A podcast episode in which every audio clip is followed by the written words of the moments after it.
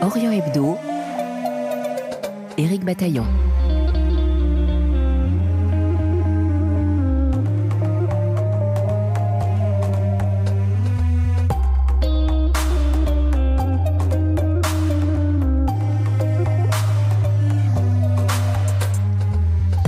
La contestation en Iran, que peut-on faire lorsque l'on vit hors des frontières, réfugié ou exilé La chanteuse lyrique Anoucha Nazari sort, à l'occasion de la Journée internationale des droits des femmes, le 8 mars, une vidéo musique dont elle nous parlera dans un instant.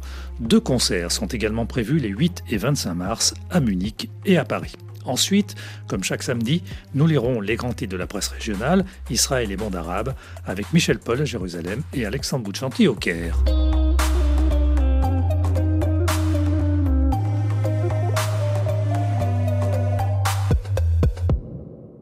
Bonjour Anoucha Nazari. Bonjour Eric Pataillon. Que contient précisément cette vidéo musique?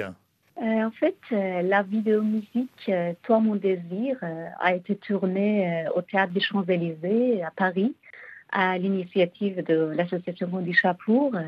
Le choix du théâtre des Champs-Élysées s'est fait naturellement car c'est un lieu emblématique de l'excellence de la culture de musique classique et il symbolise l'ouverture d'esprit et la liberté d'expression française et européenne.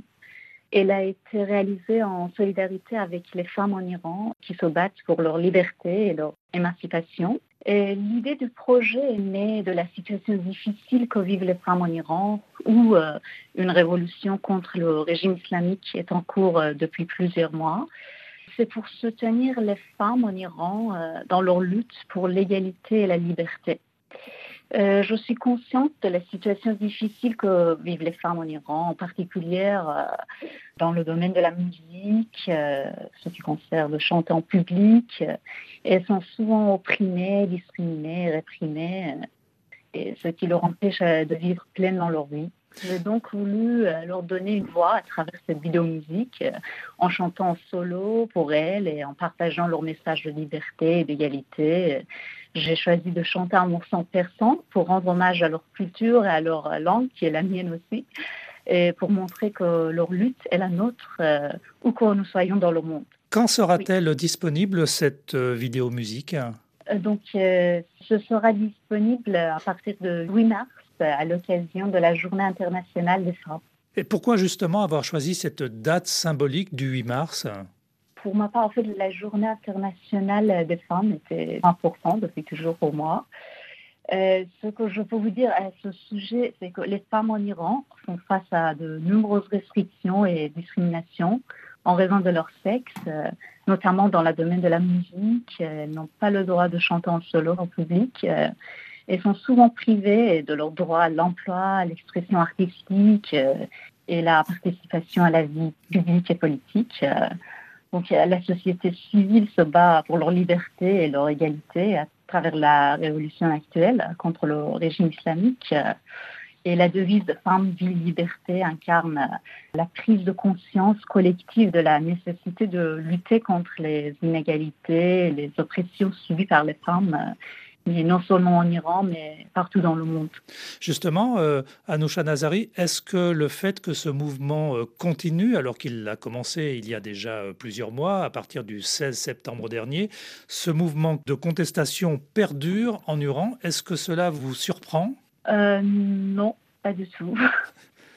Je pense que la lutte contre cette tyrannie ça continue et euh, en fait, les femmes et les gens se battent pour leur liberté et leur égalité, donc euh, c'est tout à fait normal.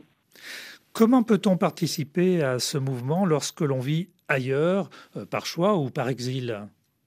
En fait, je suis consciente que la musique est un art qui peut toucher les gens de manière profonde et personnelle. Donc c'est pourquoi j'essaie de créer une musique soit à la fois belle et significative. Anoucha Nazari, vous avez euh, une autre actualité musicale euh, actuellement avec euh, la sortie d'un nouvel opus avec la pianiste Julie Perruche. Vous pouvez nous dire de quoi il s'agit? En fait, je suis ravie de vous parler de mon nouveau projet d'enregistrement musical. Et J'ai toujours été fascinée par l'image que l'on se faisait de la Perse au siècle précédent et j'ai voulu euh, l'explorer avec ma propre sensibilité musicale.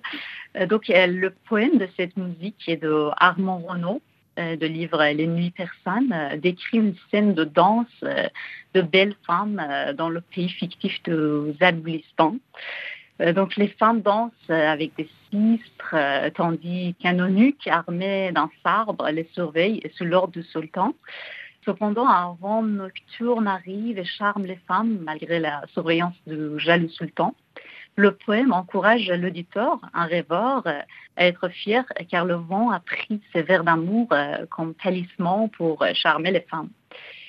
La musique est un moyen puissant de donner vie au mot et la composition de Saint-Saëns c'est un excellent exemple de la façon dont un poème peut être transformé euh, en une expérience sonore émouvante et j'avais très envie euh, de m'offrir ce défi. Cela veut dire donc qu'il euh, y a des compositeurs euh, occidentaux, européens, comme Saint-Saëns, qui se sont inspirés de poésie et de l'art perse pour faire d'autres choses sur le plan musical? Oui, pour composer des musiques. c'était très intéressant pour moi parce que c'était toujours une image exotique et très intéressant.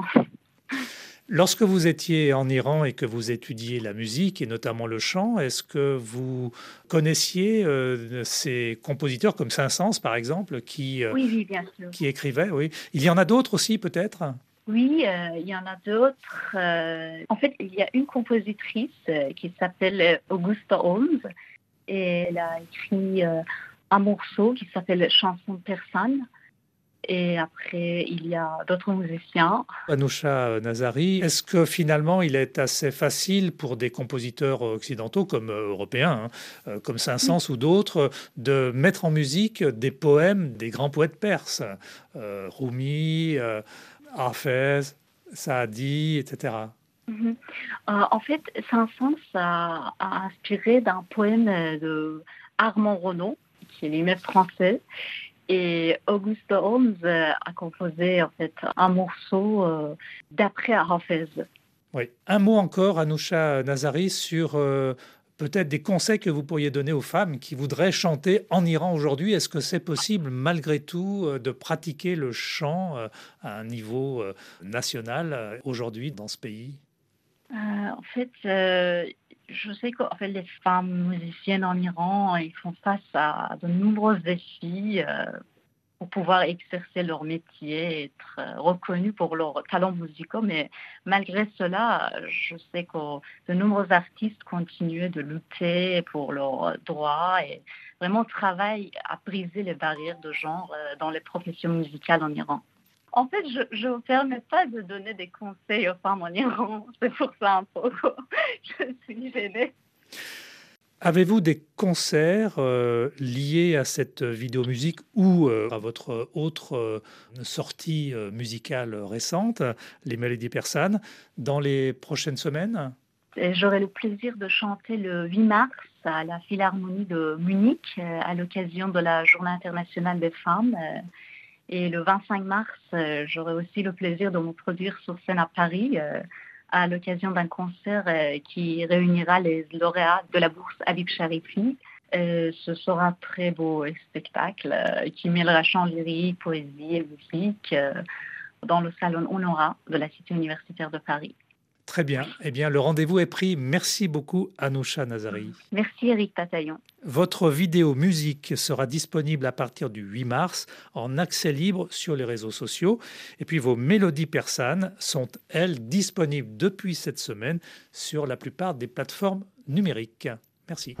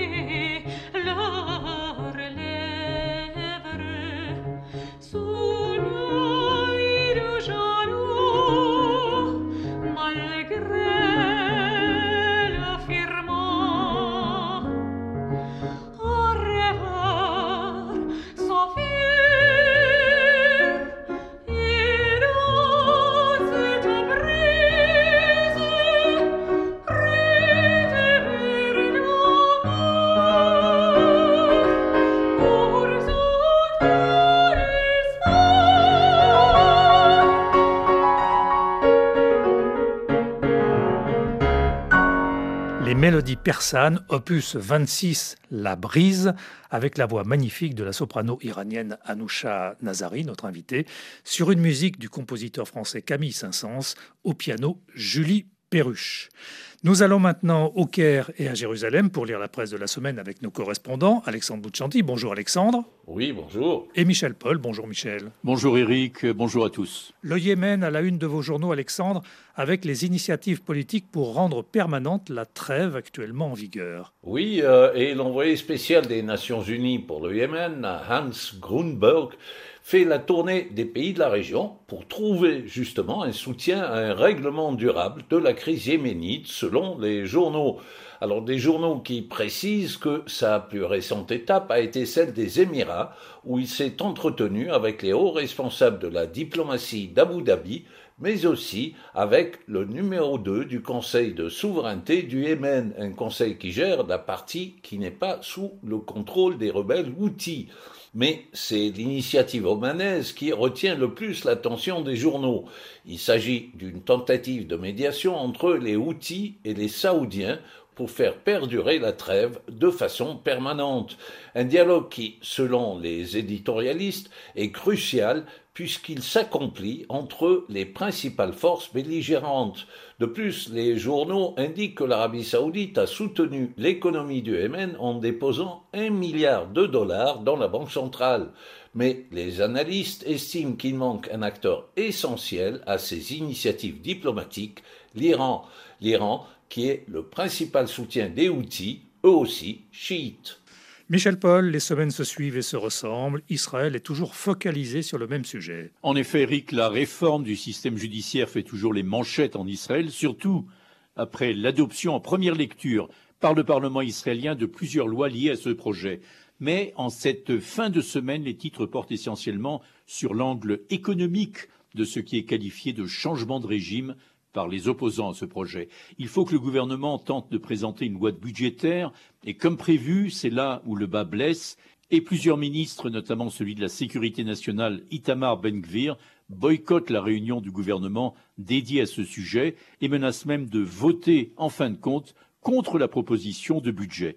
Crainte et menaces, titre le journal de droite Israël Ayom, le gouverneur de la Banque centrale lance une mise en garde reprise par tous les médias la réforme de la justice met en péril l'économie du pays, affirme-t-il, et la crise peut éclater à tout moment.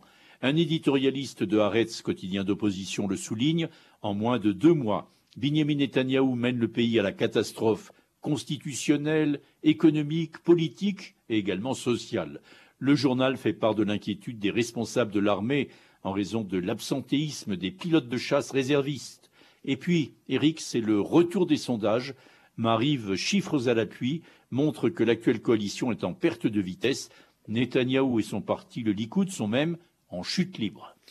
Après le Yémen, la Libye, Alexandre, on est loin d'une entente cordiale puisque les deux parties euh, multiplient les actes unilatéraux. Oui, tout à fait. Le Conseil d'État libyen de Tripoli, en fait, devait voter publiquement les amendements constitutionnels en vertu de quels euh, se dérouleraient les élections législatives et présidentielles qui sont retardées depuis des années. Toutefois, le vote a été reporté suite à l'invasion du Conseil d'État par des protestataires, selon les journaux. Par contre, le Parlement de Tobruk, qui est généralement opposé au pouvoir à Tripoli, lui a voté et a publié les amendements sans attendre le Conseil d'État.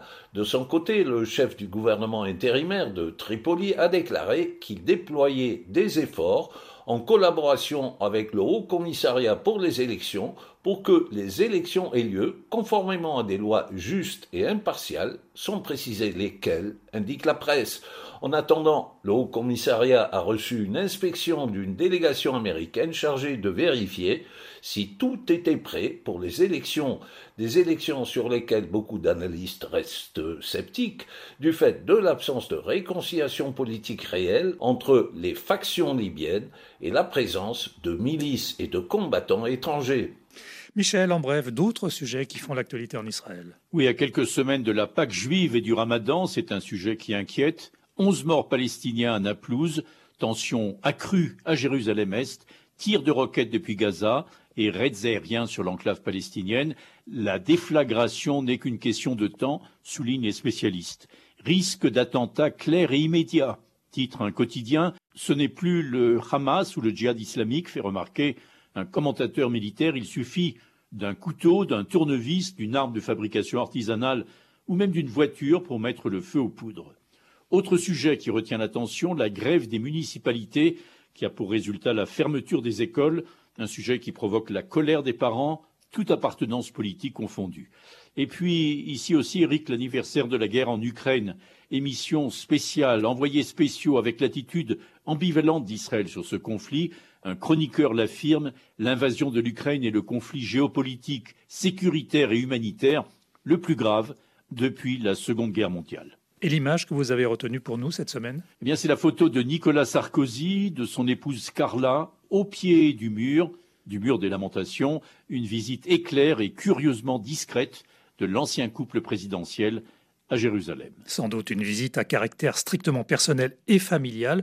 Merci Michel, merci Alexandre. Orient Hebdo, une émission de RFI mise en onde et réalisée par Mathias Golchani à retrouver en podcast sur notre site RFI.fr, sur notre application Pure Radio et sur la plupart des plateformes numériques. Demain, pas d'émission pour cause de football. RFI retransmet en effet le choc entre deux des meilleures équipes françaises du moment, Marseille contre le Paris Saint-Germain, le second du championnat contre le premier. Il est certain que Marseille aura ses fans au Maghreb et le PSG ses supporters sur la péninsule arabique. À samedi prochain et on se quitte en musique avec Les Dormantes, un morceau écrit, composé et interprété par Zao de Sagazan. Prenez soin de vous. L'amour qui fait tomber les cheveux, l'amour qui nous bande les yeux, l'amour vendu au plus sensible par des putains de vicieux, l'amour qui nous fait croire que lui c'est eux, que ça ne sera jamais mieux, l'amour qui nous rendra peureux, même des plus belles histoires à deux.